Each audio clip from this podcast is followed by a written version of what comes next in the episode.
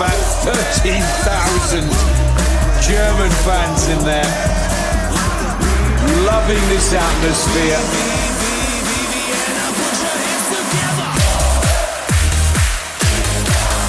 And the German fans are on their feet. Herzlich willkommen, liebe Beachvolleyball-Welt, zu einer neuen Folge Maximum Beachvolleyball. Mein Name ist Max Behn, ich befinde mich in Kiel und mein heutiger Gast war lange oder lange genug äh, selber aktiver Spieler, danach Trainer, unter anderem von Binek Rossner und Holtwig Semmler und dann sogar noch Bundestrainer. Mittlerweile heißt sein Projekt aber Beachzeit und er heißt Thilo Backhaus. Hallo Thilo. Hi Max. Vielen Dank für Vielleicht die Einladung. Ja, äh, sehr gerne. Schön, dass du da bist. Vielleicht können wir damit anfangen, dass du uns erzählst, äh, wo du gerade bist und äh, wo wir gerade aufnehmen. Oh, da mache ich bestimmt jetzt ein paar Menschen neidisch. Ähm, wir sind gerade in Mexiko im Urlaub, in der Nähe von Tulum. Und ja, lassen es uns hier gut gehen. Deswegen nicht wundern, genau nicht wundern, wenn hier so ein paar Dschungelgeräusche äh, immer reinfliegen. Ich sitze hier gerade mitten im Dschungel in, in unserer Unterkunft. Ja, man hört so hin und wieder mal den einen oder anderen Vogelruf, gehe ich mal davon aus, dass es das ist. Ja, Äh, Vögel. ihr seid Affen. da jetzt mit der, mit der Familie länger im Urlaub? Mit meiner Verlobten bin ich hier zu zweit. Ah, alles klar, ihr zu zweit. Du hast es mir gerade schon erzählt ähm, und heute, ich glaube, das ist so die Ta Nachricht des Tages, auf die wir vielleicht so ein bisschen eingehen können. Julius Tole hat verkündet, dass er seine Karriere, seine Beachvolleyball, professionelle Beachvolleyball-Karriere beendet. Ähm, hast du schon irgendwelche Gedanken dir dazu äh, gebildet und äh, weißt du mehr? Also es ist ja hier gerade 7.45 Uhr morgens. Dementsprechend bin ich erst vor einer halben Stunde aufgestanden, habe mein, mein Handy gecheckt, habe die Nachricht natürlich auf Instagram gesehen. Ähm, konnten mir jetzt noch nicht viele Gedanken machen dazu, habe aber tatsächlich Julius sein, seine, seine Worte dazu mir durchgelesen. Und mein erster Moment war, mein erster Gedanke war, krass, schade für Beachvolleyball Deutschland, dass, dass das Team äh, Tole Wickler jetzt gesprengt wurde und Julius nicht mehr auf dem Feld zu sehen sein wird. Ähm, hat ja immer großen Spaß gemacht, den beiden zuzugucken. Die beiden haben unglaubliche Sportmomente nach Deutschland gebracht. Ähm, dann habe ich aber auch gedacht, Julius ist 24, ist, wie wir alle wissen, ein hochintelligenter Mensch. Und ja, man kann zu seiner Entscheidung, so wenn man seine Worte so liest, ja, nur gratulieren. Also wer sich in so einem Alter so bewusst ist, was man im Leben möchte, verdient größten Respekt meiner Meinung nach. Und ich freue mich für ihn, dass er die Entscheidung getroffen hat. Ähm, er hat alles erlebt. Er war im WM-Finale, war bei Olympia. Und wenn er für sich sagt, warum das alles nochmal durchlaufen, diesen ganzen Prozess, einmal reicht mir und jetzt will ich andere Ziele in meinem Leben, andere Ziele in meinem Leben nachverfolgen, dann ist das eine gute Entscheidung für ihn und ich wünsche ihm alles Gute. Ja, er wird sich da auf jeden Fall äh, viele Gedanken zu gemacht haben und er schreibt ja auch selber, dass er sich das nicht leicht gemacht hat. Dementsprechend gehen wir davon aus, dass das die beste Entscheidung äh, für Julius Tole ist. Ob es jetzt die beste Entscheidung für Beachvolleyball Deutschland ist, äh, wage ich zu bezweifeln. Ähm, da entsteht natürlich jetzt an Position 1 bei den Blockern so ein kleines äh, ja, Vakuum ist zu viel gesagt, denn jetzt rückt ja Nils Ehlers direkt auf, aber äh, hinterlässt ja schon eine, eine kleine Lücke. Also schade, aber wir wünschen natürlich Julius trotzdem, trotzdem alles gut. Und was sagst du zu dem neuen Team? Ähm, Wickler äh, Ehlers? Wickler Elas, ja, ist, natürlich ist das Karriereende von Julius jetzt auch eine Riesenchance für Nils. Ähm, Freue ich mich sehr für ihn. Und ja, dem Team ist alles zuzutrauen. Also, jetzt sind drei Jahre Zeit bis Paris. Und wenn dann halt in sieben Jahren, wenn es in drei Jahren noch zu früh ist für die beiden. Aber ich traue denen alles zu. Also die können von Olympia Gold bis, äh, wenn sie verletzt sind, Olympia knapp verpassen, kann alles passieren. Also gerade in der Sportart Beachvolleyball bei den Männern, wo es so eng ist alles. Aber die beiden bringen alles mit, um ganz oben zu stehen. Also haben jetzt auch, bildet sich auch das Trainerteam gerade neu, ähm, was auch sehr interessant klingt. Also ich bin da echt gespannt, was daraus wird. Ja, sind wir, sind wir, glaube ich, alle. Das Ganze soll auch nochmal in einer, in einer weiteren Folge irgendwie nächste Woche oder diese Woche noch Thema sein. Heute soll es ja eher um dich gehen, Thilo. Deswegen fangen wir da auch gleich mal ähm, an. Ich habe es im Intro schon gesagt, du hast selber lange aktiv Beachvolleyball und auch Hallenvolleyball gespielt. Ähm, wie ging das Ganze bei dir los? Wie bist du überhaupt äh, an den Volleyball rangekommen? Ähm, ich habe angefangen mit sieben Jahren Volleyball zu spielen und habe dann den normalen Werdegang genommen, wie man es halt macht, wenn man ein bisschen Talent hat. Also sprich, dass man in, auf eine Sportschule gegangen ist, in Landeskader, dann hat man die Deutsche Meisterschaften gespielt, Bundespokale, später dann als ich dann bei der Sichtung mit 14 war das für die Hallennationalmannschaft im Jugendbereich äh, nicht berücksichtigt wurde, habe ich dann meinen Schwerpunkt auf Beachvolleyball gelegt. Da wurde ich dann berücksichtigt für die Nationalmannschaft, habe dann da angefangen U18 internationale Turniere zu spielen, U20, U23, nebenbei dann deutsche Tour angefangen und in der Halle, glaube ich, bis zur zweiten Liga hochgespielt. Das war jetzt einfach einmal der, der Schnelldurchlauf so. Ähm, hast du denn damals schon irgendwie gedacht, ach, ich möchte das mal professionell machen oder ich möchte da mal ganz oben ankommen? Boah, also damals, als ich 15, 16 war und Beachvolleyball trainiert habe, am Bundesstützpunkt in Berlin, ähm, bei den Bundestrainern, habe ich es mit meinem damaligen Wissensstand schon gedacht, dass ich alles investiere und oben ankommen will.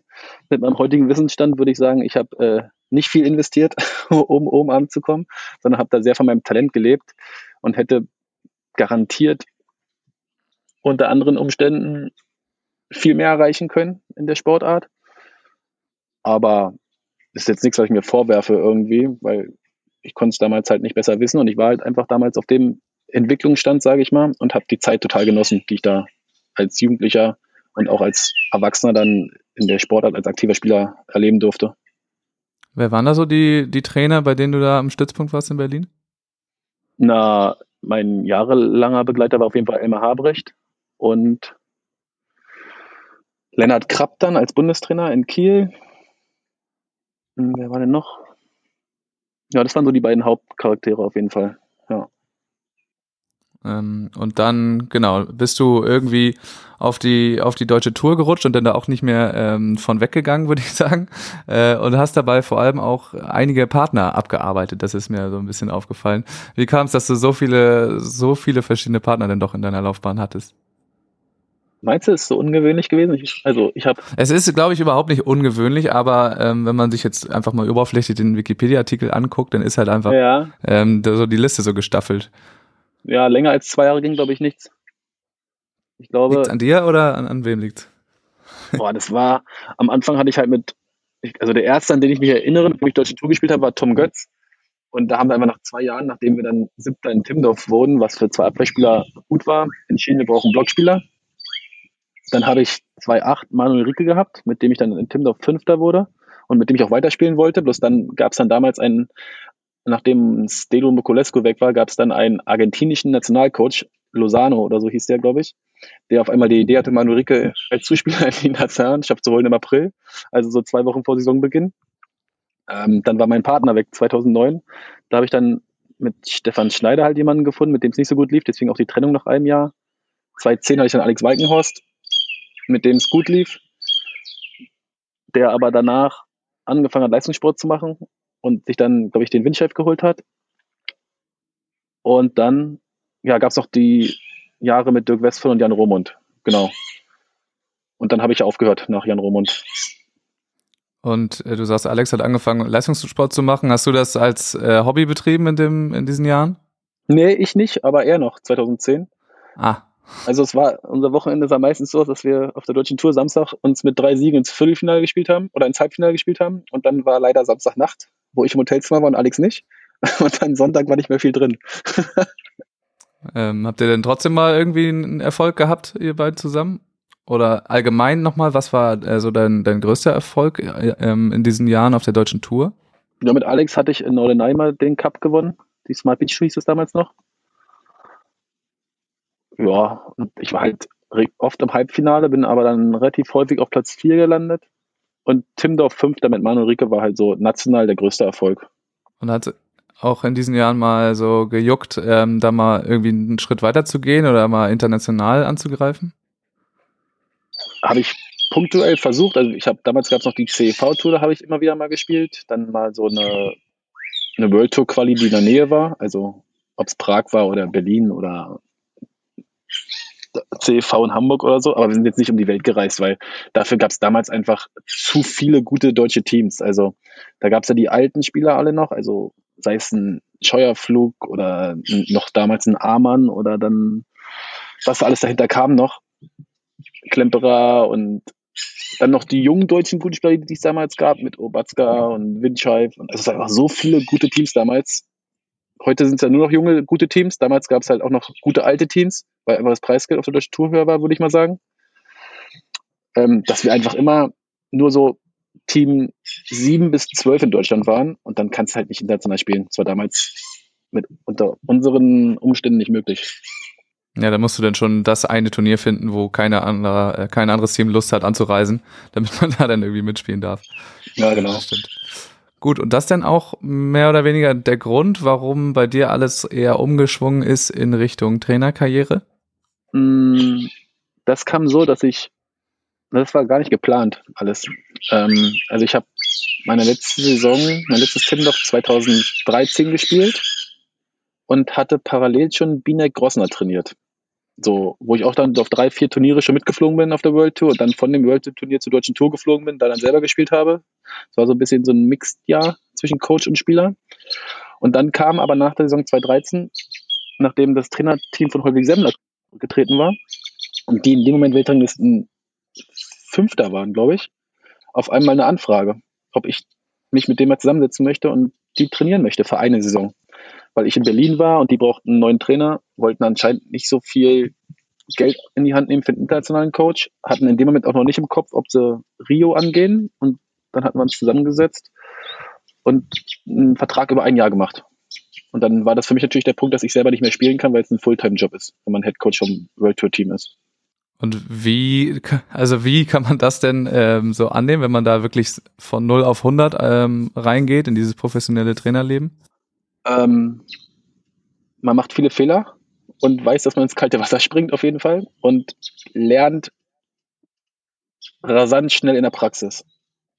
Also du musst dir vorstellen, dass ich im Oktober angefangen habe, mit den beiden zu arbeiten. Vorher Frauen-Beachvolleyballspiele mir super selten angeschaut habe. Ähm, habe dann aber, weil das erste Turnier im April in Shanghai anstand, hatte ich sechs Monate Zeit, bis das erste Spiel anstand. Das heißt, ich habe in den sechs Monaten Frauen-Beachvolleyballspiele gerade von den beiden durchgesuchtet, mir alles angeguckt, was da auf dem Feld abgeht, habe ganz viel daraufhin meinen Trainingsplan angepasst, habe ganz viel mit dem Ex-Trainer von den beiden, Andy Künkler, im Austausch gestanden, was mir damals sehr geholfen hat. Ähm, und habe dann so trainiert, wie ich es mir mit meinem damaligen Wissensstand ja, ausgemalt habe. Mit dem Ergebnis, dass wir dann im April nach Shanghai geflogen sind, mussten, also als Weltranglisten Fünfter damals noch, nach Shanghai geflogen sind, dort als 17. ausgeschieden sind. Dann irgendwie eine Woche später sind wir, glaube ich, in Moskau 25. geworden, dann in Berlin beim Heimturnier 25. Also es ging völlig katastrophal los. Und dann haben wir aber ähm, einen Switch hinbekommen, wo dann die Saison auf einmal mega erfolgreich wurde. Wir wurden dann in Prag, haben wir im Finale beim Open, dann haben wir zum ersten Mal in deren Karriere einen Grand Slam gewonnen. Dann eine Woche später Zweiter beim Grand Slam, dann drei Wochen später wie Dritter beim Grand Slam und die Saison lief dann unglaublich und wir waren am Ende Weltranglisten Vierter und die Mädels hatten halt die beste Saison ihres Lebens gespielt und haben sich dann dafür entschieden gehabt, ähm, Rio anzugehen und meinen Vertrag um zwei Jahre zu verlängern. Solche Saisons finde ich immer sehr interessant. Ähm, kann man denn von innen, wenn du dich noch da genau dran erinnerst, irgendwie irgendwelche Unterschiede denn erkennen? Habt ihr was verändert, wenn es auf einmal umschwingt oder ist es denn einfach irgendwie was, was man nicht so richtig erklären kann, warum das denn in den ersten Turnieren nicht klappt, aber dann auf einmal so komplett einmal umschwingt? Ich glaube, das hat ganz viele, ähm, da kommen ganz viele Punkte rein, die ineinander greifen. Also die Mädels haben sich einen Trainer geholt, der auf seiner Vita noch nicht viel hatte, außer die Biene Grossner Saison davor. Ähm, und sind älter als ich gewesen. Oder sind immer noch älter als ich heute. Das heißt, und haben zusammen schon ungefähr 90 Weltturniere gespielt gehabt. Das heißt, ich musste erstmal um Vertrauen kämpfen, was eine schwierige Ausgangsposition ist. Und ich war natürlich auch noch unsicher, wie, wer ich bin als Coach. Das musste ich erstmal herausfinden. Das heißt, am Anfang kam ich halt so an und habe einen auf Kumpeltyp gemacht und einen auf Jürgen Klopp, so nach dem Motto. Ähm, und das war halt das, was ich dann so ein bisschen umgestellt habe, nachdem es nicht, nachdem es nicht lief und die Mädels einfach wirklich gut trainiert haben immer, aber das einfach nicht in den Wettkampf bekommen haben. Und ich habe dann einfach ähm, meine Art und Weise verändert. Das heißt, ich habe dann wirklich auch angefangen, meine Ansprachen zu verändern, zu verdeutlichen. Ähm, habe im Training mehr, noch mehr Leistung gefordert, Ähm, und die Mädels haben angefangen, auch dann mir zu vertrauen, weil sie gemerkt haben, dass die Taktiken, die ich ihnen mitgebe ins Spiel, auch funktionieren. Und so kam ein, und dann kam aber auch, hat sich aber, glaube ich, auch in den Mädels selber was verändert, dass sie einfach, dass ihnen auf den Sack ging zu verlieren. Und dass sie auch einfach dann irgendwann diese Angst abgelegt haben, dass man verlieren könnte, sondern die hatten einfach auch Bock zu gewinnen irgendwann wieder und wollten nicht mehr, wollten nicht mehr verlieren. Und das kam dann alles zusammen. Wir haben dann auch angefangen, mit einem Sportpsychologen zusammenzuarbeiten. Aber das war, nachdem wir zweimal im Grand Slam Finale standen, ähm, der uns dann auch noch sehr geholfen hat.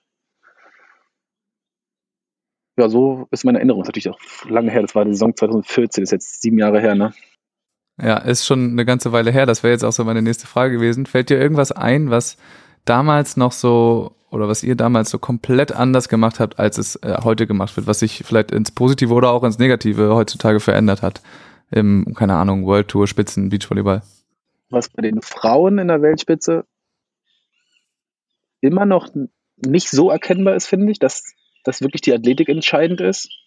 Also die Athletik ist entscheidend bei den Frauen, aber noch zu wenig Damen-Teams in der Weltspitze sind wirklich athletisch. Im Moment ist es bei den Frauen, finde ich, immer noch so, dass es reicht, wenn eine Spielerin auf dem Feld äh, das Spiel verstanden hat und die andere hat eine super Ballkontrolle. Ähm, bei den Herren, wenn du da guckst, ist ja nur noch die Athletik entscheidend. Das heißt, da kann ja jeder überragend Volleyball spielen und jeder kann so ein World-Turnier gewinnen. Es geht nur noch darum, wer höher springt und wer, wer länger durchhält. Ähm, und wir haben damals schon angefangen. Wir haben uns sehr über den Aufschlag definiert und über ein variables Angriffsspiel. Also wir haben viele zweite Bälle gespielt, wir haben viele verschiedene Passvarianten gehabt.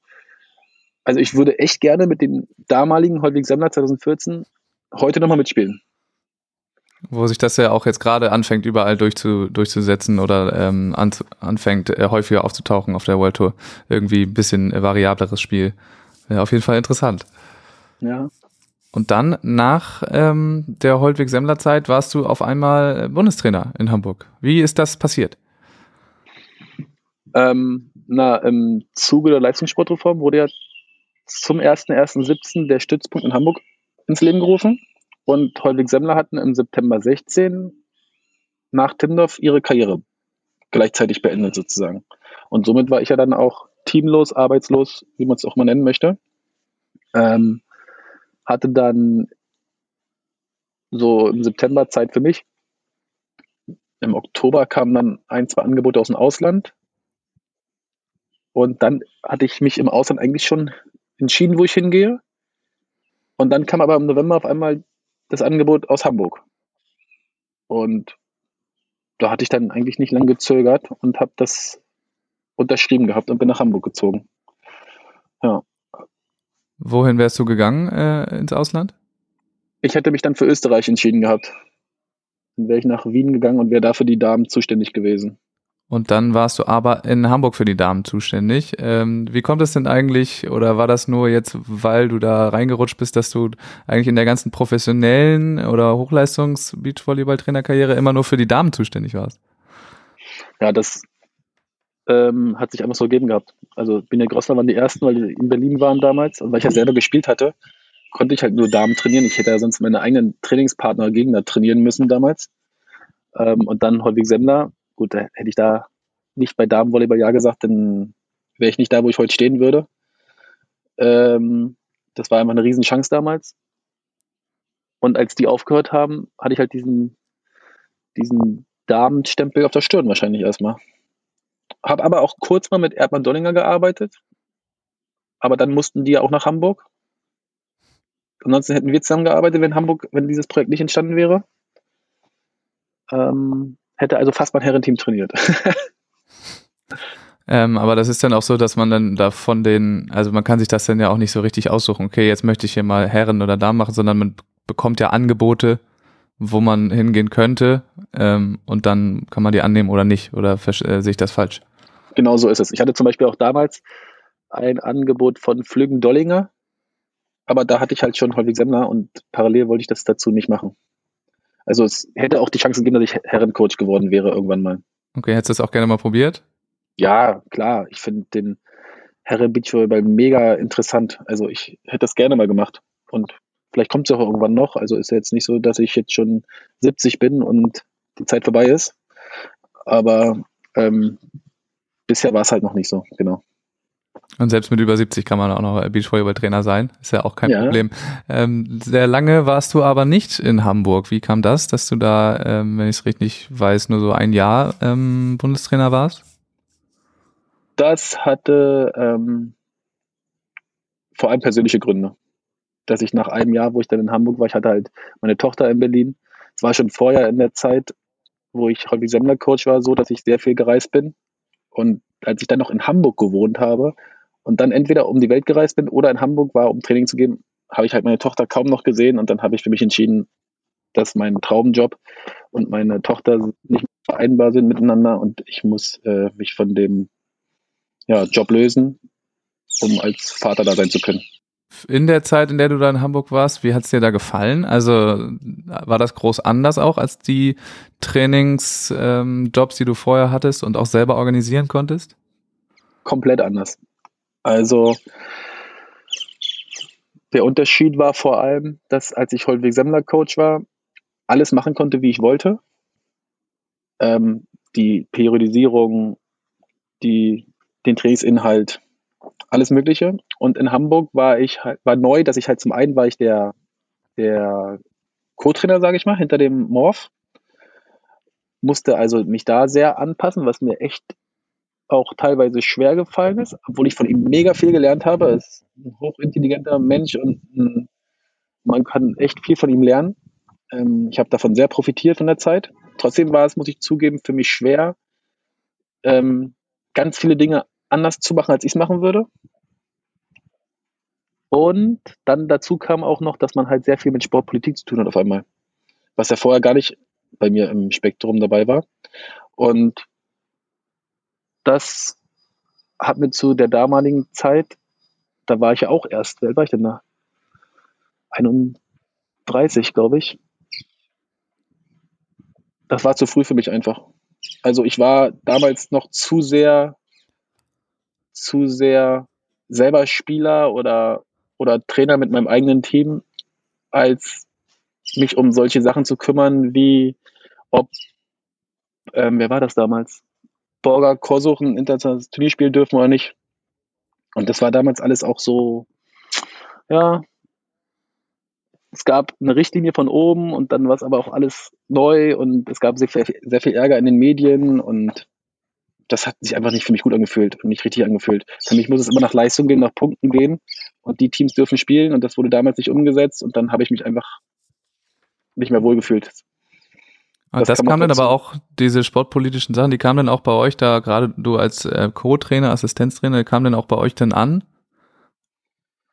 Ja, das war ein bisschen schwierig. Also es gab, es wurde ja immer in den, es war ja nie offiziell, wer hat jetzt äh, zum Beispiel dieses Team abgemeldet von einer, von einem Turnier.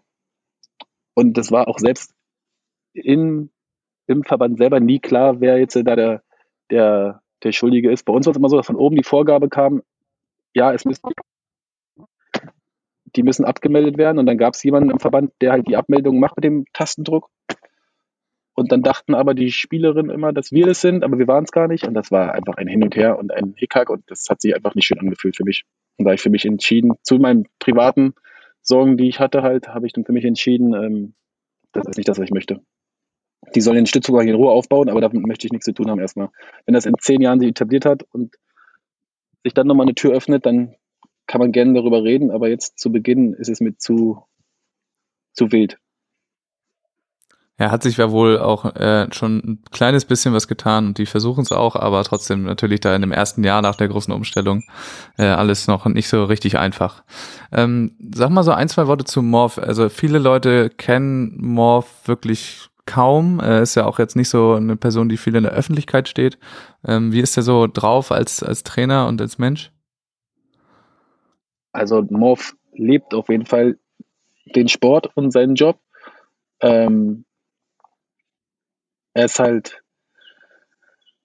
extrem darauf bedacht, wie Bewegungen aussehen sollen auf dem Volleyballfeld. Und das ist hochinteressant und hat alles Hand und Fuß. Ähm, ich glaube, Morph ist der Trainer auf der World Tour, der da der Philosophie von Hans Vogt und Jürgen Wagner am nächsten kommt. Ähm, von daher konnte ich da mega viel von profitieren. Ähm, ja, als Mensch gibt er nicht viel Preis von sich. Ähm, deswegen kann ich da auch gar nicht viel zu sagen. Ähm, und was auch, was auch eine große Stärke von ihm ist, ist auf jeden Fall ähm, die Gespräche, die er mit Athleten führt, wie er das macht. Er schafft es auf jeden Fall, dass Athleten selber die Lösungen aussprechen, die für sie am besten sind, ohne dass man ihm was irgendwie vorschreiben muss. Das heißt, er ist halt psychologisch sehr stark. Ähm, ist schon ein guter Mann. Der ist ja jetzt auch äh, nicht mehr nicht mehr da, wenn man das alles richtig hört. Weißt du, wo Morph hingeht? Ich hatte ja, äh, es war irgendwie zwischendurch, dass er Angebote von äh, verschiedensten Stellen hat, aber so richtig durchgedrungen ist es jetzt zumindest zu mir noch nicht, wo er denn jetzt hingeht. Also ich weiß, was er machen wird, aber ich weiß nicht, ob es offiziell ist, deswegen würde ich mich da zurückhalten. ja, dann mach das lieber, nicht, dass du dir da irgendwie äh, verrätst. Es war, ich, ich weiß, ich, tatsächlich kriege ich das auch alles gar nicht mehr zusammen, wer jetzt von wo Angebote haben. Ähm, dass er weg ist, ist mittlerweile schon ähm, offiziell und bestätigt, aber ähm, ich weiß nicht, ob, ob da schon irgendwas weiteres feststeht. Aber da bleiben wir auf jeden Fall dran. Ich glaube, spätestens im November wurde genau. mir gesagt, kommen auch die ganzen offiziellen äh, News. Also müssen wir uns da vielleicht alle noch ein bisschen gedulden, bis da alles rauskommt. Eine Woche noch. Ähm, ja, das, das kriegen wir dann auch noch hin nach der Zeit in Hamburg bist du zurück nach Berlin, das ist klar, und hast da ähm, ja was was Neues angefangen. Erzähl uns doch mal äh, was über Beachzeit. Genau, äh, ich habe dann in Berlin angefangen, die Beachzeit Berlin nenne ich sozusagen aufzubauen.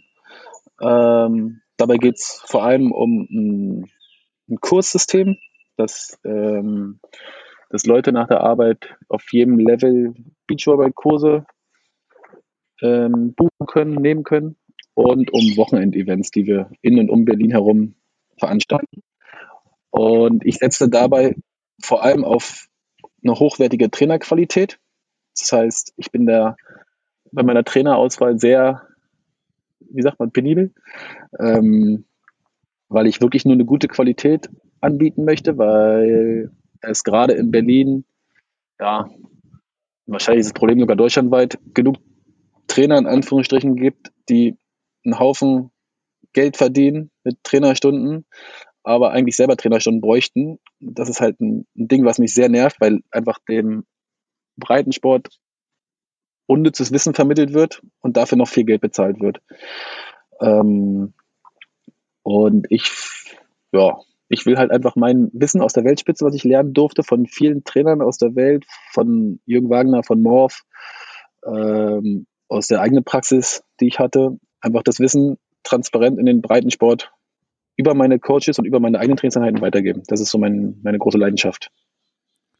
Und ähm, wie, also der Breitensport und der Leistungssport, die unterscheiden sich ja dann schon, äh, gerade was man so in den Trainingsinhalten ähm, und so macht. Gibt es da was, was dir einfach mehr Spaß macht? Ist das auf der gleichen Stufe oder ähm, sagst du, das eine finde ich deutlich besser?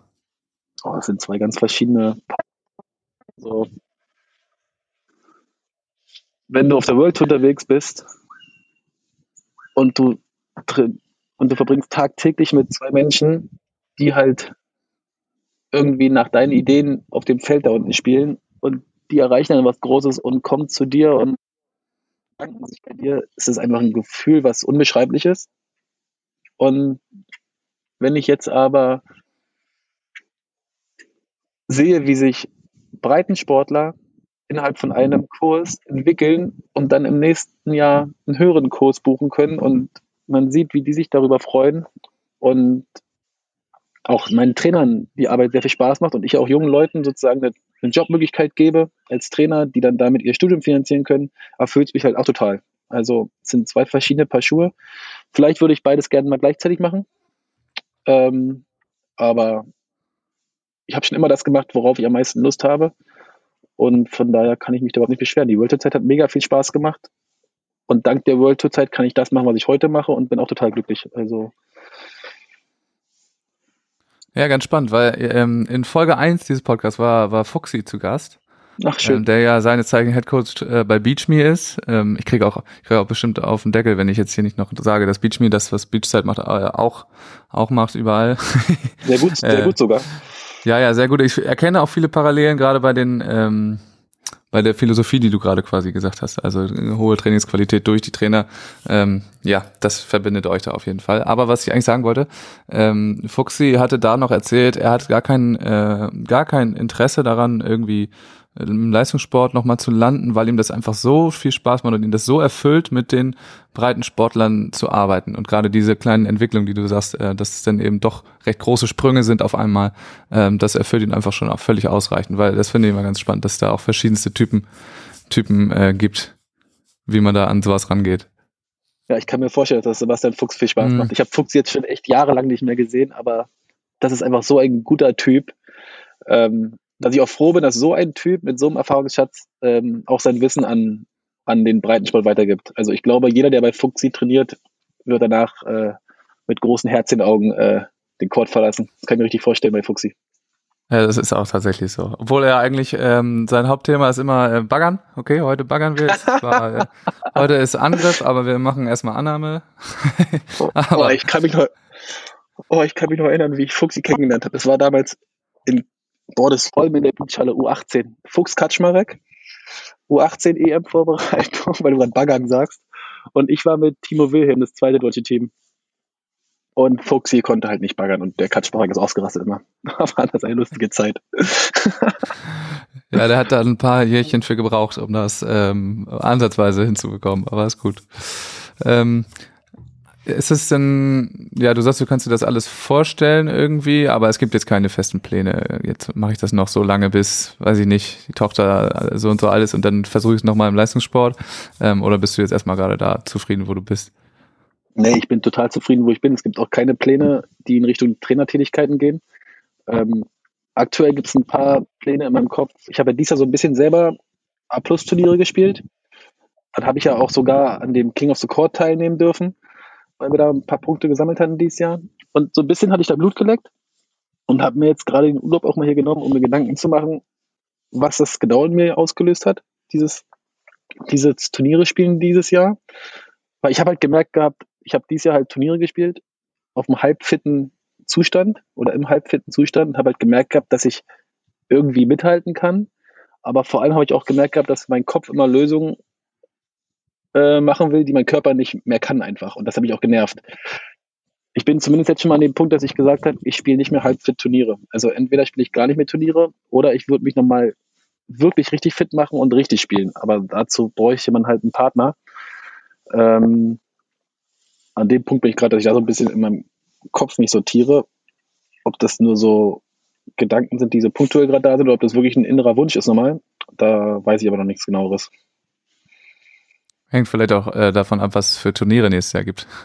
Und ob du Ja. äh, einen Partner findest, der, der ähm, Blocker ist. Das wäre ja natürlich auch angenehm. Ja, das wäre natürlich sehr hilfreich. Aber das war ja schon damals schwer, einen Blocker zu finden. Ja, es wird auch nicht leichter. Vielleicht hat Julius Tole ja noch Lust, hobbymäßig so ein bisschen äh, zu spielen. Ja, Er hat ja nur geschrieben, er beendet seine professionelle Beachvolleyball-Karriere. Äh, naja, aber ein paar, paar laufen da ja äh, trotzdem auch noch rum. Ähm, Thilo, ich habe letzte Woche, vor zwei Wochen, habe ich ähm, angefangen mit Malte Nagurski eine ja, Trainerserie quasi mal anzuteasern, vorzustellen. Das gleiche würde ich mit dir gerne auch machen. Wir haben das vorhin schon einmal kurz im Vorgespräch quasi äh, auch besprochen. Und zwar wollen wir uns auf ein Thema so ein bisschen konzentrieren und da inhaltlich ein kleines, ja, so- also ein bisschen tiefer einsteigen, jetzt auch nicht zu lange, aber ähm, da ist die Frage, ob du irgendwie so ein Steckenpferd, so ein Lieblingsthema hast auf dem Beachvolleyball-Court oder als, als Trainer. ja, auf jeden Fall. Also gerade jetzt über die Kurse, die wir anbieten, sehe ich ja extrem viele ja, Bewegungen, die nicht förderlich sind, um den Ball ins Ziel zu bringen, sage ich mal. Ähm, und ich versuche die Denkweise der Sportler in der Hinsicht umzuändern, dass sie nicht daran denken, den Ballkontakt an sich auszuführen, sondern sich Gedanken darüber zu machen, wie sie ihren Körper einstellen, bevor sie den Ball berühren. Also wenn ich jetzt zum Beispiel über das Thema Annahme nachdenke, ähm, sieht man halt immer wieder, dass Annahmen nach oben oder nach hinten fliegen. und damit halt schon mal so eine Out-of-System-Situation kreiert ist. Und das passiert halt vor allem, weil halt Leute, wenn sie den Aufschlag auf sich zufliegen sehen, nur daran denken, dass irgendwie die beiden Arme den Ball berühren müssen. Und meistens sind die Arme halt dann in dem Fall unterm Ball. Und dann kann der Ball schon kaum noch ins Ziel fliegen. Es sei denn, der Aufschlag war leicht und du hast dann am Ende ein bisschen Ballkontrolle und kannst dann auch, wenn du unterm Ball bist, nach vorne bewegen, den Ball. Und ich versuche halt die Leute Schritt für Schritt ähm, darauf ähm, vorzubereiten, was sie mit ihrem Körper machen müssen. Angefangen von der Ausgangshaltung über die Füße, über die Hüfte, über die Brustwirbelsäule, über die Armhaltung. Was wann passieren muss, damit die Annahme auch wirklich ins Ziel fliegen kann. Und das ist das, was ich versuche, dass die Leute darüber nachdenken, was sie vor dem Ballkontakt machen, weil da die meisten Fehler passieren. Und das äh, baust du dann selbstverständlich auch irgendwie ins Training ein. Wie sieht das denn aus? Also machst du einfach ähm, da irgendwelche speziellen Übungen oder das Ganze nochmal isoliert? Ja, auf jeden Fall. Es gibt ganz viele einzelne Übungen, wo, wo jedes Element von der kompletten Bewegung einzeln trainiert wird. Ähm, aber vor allem mache ich's, erreiche ich es immer so, das Vertrauen erstmal von den Leuten, dass sie halt am Anfang machen können, wie sie wollen. Und dann frage ich danach, und was hatten wir für ein Ergebnis? Und dann sagen sie meistens, ja, neben den guten Annahmen, die dabei waren, waren die meisten Annahmen nach oben geflogen, so auf, dass sie so auf fünf Meter landen oder so. Oder nach hinten sogar, wenn der Aufschlag scharf und hoch war. Und dann habe ich sie schon mal zumindest dahin gebracht, dass sie selber gesagt haben, äh, was das schlechte Ergebnis war. Und das ist dann für mich schon mal eine gute Ausgangsposition, das zu verändern. Ähm, dann versuche ich ihnen meine Philosophie zu erklären. Dann versuchen sie das im nächsten Schritt aus der Kalten, ohne eine Vorübung, kriegen es direkt so hin, dass ihr Fehlerbild sich in die Richtung verändert, dass die Annahmen zu flach werden oder rüberfliegen übers Netz, was schon mal ein neues Fehlerbild ist, also zumindest sind die Arme schon mal hinterm Ball in der Annahme jetzt. Und das gefällt den Leuten dann meistens schon mal, dass die was verändert haben.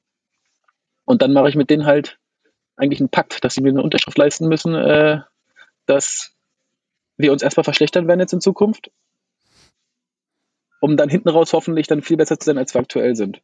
Und das klappt ganz gut. Und dann kann ich immer, wenn sie halt wieder anfangen, ihre Bewegung zu vergessen oder die alte Bewegung zu machen, kann ich sie immer wieder daran erinnern, dass wir einen Pakt hatten und dann, dann versuchen sie wieder daran zu arbeiten, die neue Bewegung nach und nach ja, zu verinnerlichen.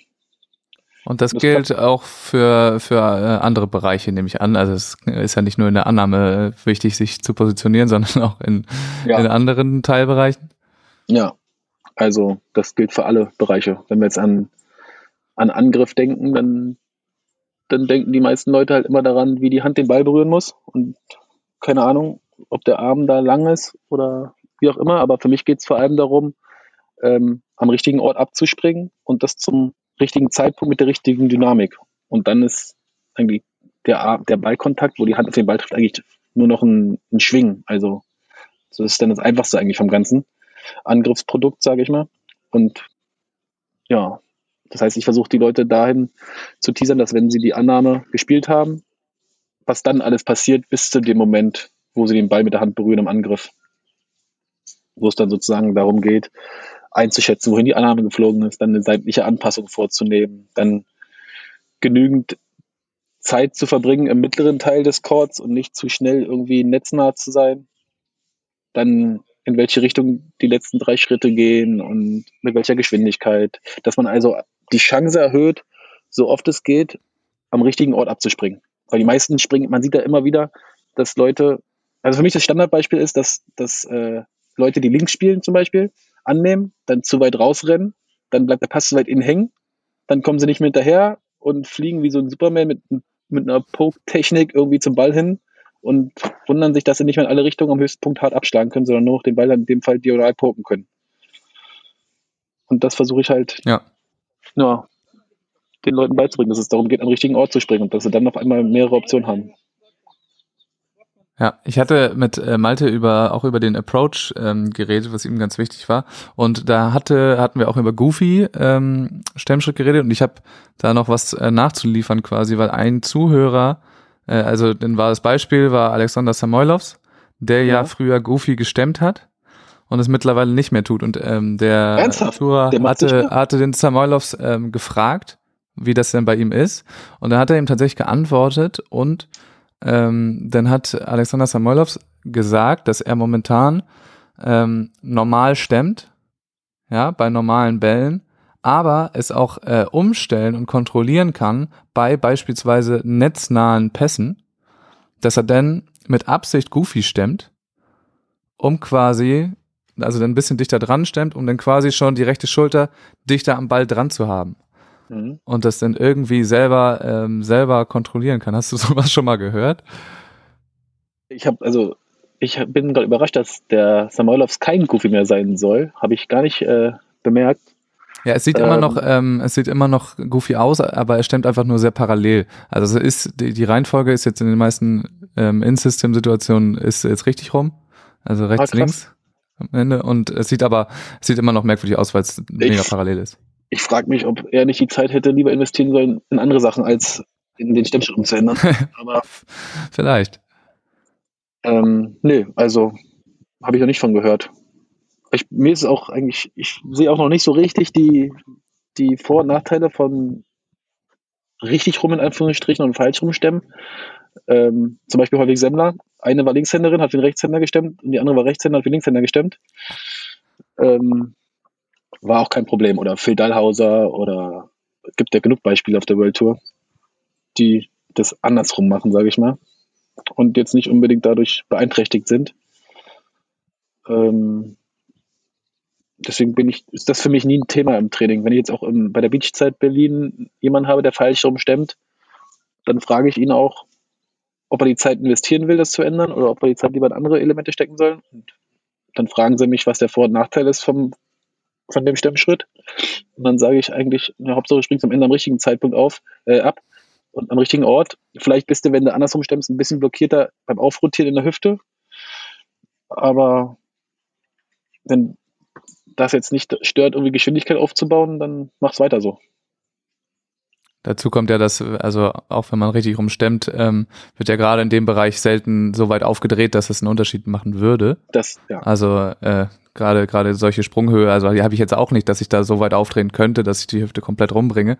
Ähm, und außerdem beim Goofy wird ja auch häufig sehr parallel gestemmt, sodass es dann nicht den größten Unterschied macht. Aber natürlich theoretische Möglichkeiten mit dem linken Fuß vorne als Rechtshänder sind natürlich ein bisschen weiter so in der ähm, Bewegungsbreite äh, und auch im Verletzungsbild. Weiß ich nicht, ob das wirklich denn so einen krassen Unterschied macht, aber naja, es ist, kostet auf jeden Fall ordentlich Zeit, da das umzuändern. Ist immer die Frage, ob man das wirklich reinstecken will. Aber Herr Samoilovs kann es wohl jetzt steuern, irgendwie, wie auch immer das funktioniert. Dann sieht er, dass, er, dass der Pass zu dicht ist und dann macht er auf einmal andersrum. Das finde ich auch sehr spannend. Werde ich auf jeden Fall darauf achten in Zukunft. Jetzt werde ich auch mal drauf achten in Zukunft, ob der Ja. das wirklich macht. Da bin ich mal gespannt. Ja, aber wirklich, äh, vielleicht sehen wir die in, in Itapema. Alles klar, Ja. Thilo. Ich ähm, möchte mich bei dir bedanken ganz herzlich, dass du die Zeit gefunden hast, auch im Urlaub. Sehr War ja auch gerne. nicht so leicht mit unserer Terminfindung hier.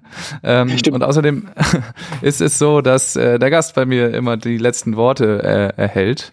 Ähm, das heißt, du kannst nochmal loswerden, wenn du irgendwas loswerden möchtest oder dich einfach nur verabschieden. Aber ich sage auf jeden Fall schon mal vielen Dank und ciao. Ja, vielen Dank für die Einladung, Max. Hat mir großen Spaß gemacht. Ähm, ich hoffe, es war auch spannend für die Zuhörer.